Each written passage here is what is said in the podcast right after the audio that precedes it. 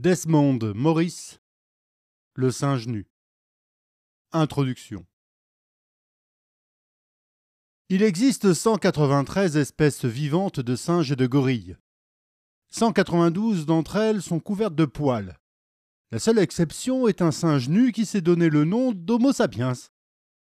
Cette espèce à part, qui a brillamment réussi, passe une grande partie de son temps à étudier les plus nobles mobiles de son comportement et non moins de temps à en négliger, là elle s'acharne, les mobiles fondamentaux.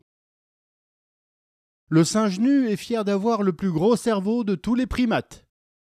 Mais il s'efforce de dissimuler le fait qu'il a aussi le plus gros pénis, préférant attribuer cet honneur au puissant gorille. Mensonge. C'est un singe qui utilise de façon intense ses possibilités vocales, qui a le sens de l'exploration poussé au plus haut point et qui vit dans une société surpeuplée. Il est grand temps qu'on examine les bases de son comportement. Je suis zoologue, et le singe nu est un animal.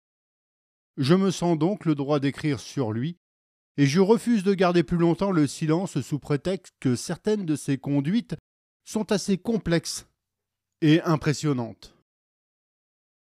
Mon excuse, en devenant érudit, l'Homo sapiens n'en est pas moins resté un singe nu.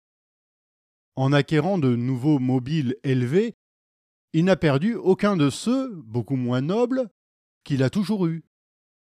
Cela provoque souvent chez lui une certaine gêne. Mais voilà bien des millions d'années que ses instincts originaux le conduisent, les nouveaux n'ayant tout au plus que quelques milliers d'années, et il ne doit pas espérer se débarrasser, avec un haussement d'épaule, de l'héritage génétique qu'il a accumulé tout au long de son évolution. Ce serait un animal beaucoup moins inquiet et beaucoup plus accompli si seulement il voulait bien admettre ce fait. Là, peut-être, le zoologue peut lui venir en aide. Une des caractéristiques les plus étranges des études qui ont choisi pour objet le comportement du singe nu, c'est qu'elles sont presque toujours passées à côté de l'évidence.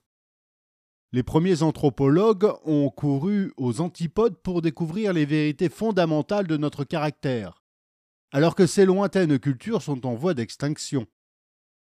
Elles en sont revenues riches d'observations stupéfiantes sur les bizarres coutumes amoureuses, les étranges systèmes de parenté ou les rites mystérieux de ces tribus, et ils ont exploité ces matériaux comme s'ils étaient d'une importance vitale pour éclairer le comportement de l'espèce tout entière.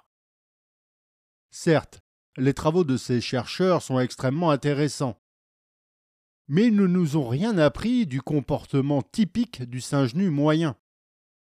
On ne peut y parvenir qu'en examinant le comportement des représentants ordinaires et évolués des grandes cultures, qui forment la majorité. Contrairement à l'opinion des anthropologues anciens styles, j'affirme que les groupes tribaux vivant aujourd'hui ne sont pas primitifs. Ils sont abétis. Voilà des millénaires qu'il n'existe plus de tribus vraiment primitives. Le singe nu est une espèce essentiellement exploratrice, et une société qui n'a pas réussi à progresser a, dans une certaine mesure, mal tourné. Les psychiatres les psychanalystes, eux, ne sont pas allés si loin et se sont concentrés sur des études cliniques des spécimens de la branche principale. Toutefois, une grande partie de leur étude initiale est encore déformée par un regrettable préjugé. Les sujets sur lesquels ils ont fondé leur communication sont toujours des spécimens anormaux ou déficients à certains égards. Ces savants nous ont donné des aperçus très importants sur la façon dont nos schémas de comportement peuvent se dérégler. Mais quand on tente d'établir la nature biologique de notre espèce, prise dans son ensemble, il est inopportun de se fonder uniquement sur les premières découvertes des anthropologues et des psychiatres. La méthode que je me propose d'utiliser dans cet ouvrage puise ces matériaux à trois sources principales. Premièrement, les renseignements sur notre passé que nous fournissent les paléontologues et tirés de l'examen des fossiles et autres vestiges de nos lointains ancêtres. Deuxièmement, les renseignements accumulés dans les études du comportement animal que les spécialistes de l'éthologie comparée ont entreprise, notamment sur nos plus proches parents vivants, les singes et les gorilles.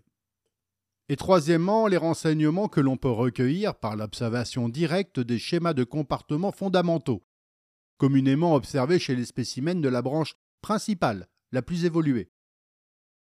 En raison de l'ampleur de la tâche, il sera nécessaire, dans une certaine mesure, de simplifier. Je me concentrerai surtout sur les aspects de notre vie qui ont manifestement leur contrepartie dans d'autres espèces. J'entends par là des activités comme l'alimentation, l'hygiène corporelle, le sommeil, le combat, l'accouplement et le soin des petits. Confronté à ces problèmes fondamentaux, comment le singe nu réagit-il? Comment comparer ses réactions à celles des autres singes? Sur quel point particulier est-il unique et quel est le rapport entre ses singularités et le profil très spécial de son évolution? En traitant de ces problèmes, je cours le risque de heurter un certain nombre de gens. Certains préféreront ne pas découvrir ni contempler le côté animal de leur personne. Ils estimeront peut-être que j'ai avili notre espèce en discutant son cas en termes amicaux mais grossiers. Assurément, telle n'est pas mon intention. D'autres n'apprécieront pas cette intrusion d'un zoologue dans leur spécialité. Mais je suis convaincu que cette façon d'aborder le problème peut être fort utile, et que, malgré les lacunes de ma méthode, elle ne manquera pas de jeter une lumière nouvelle, et à certains égards inattendue, sur la nature complexe de notre extraordinaire espèce.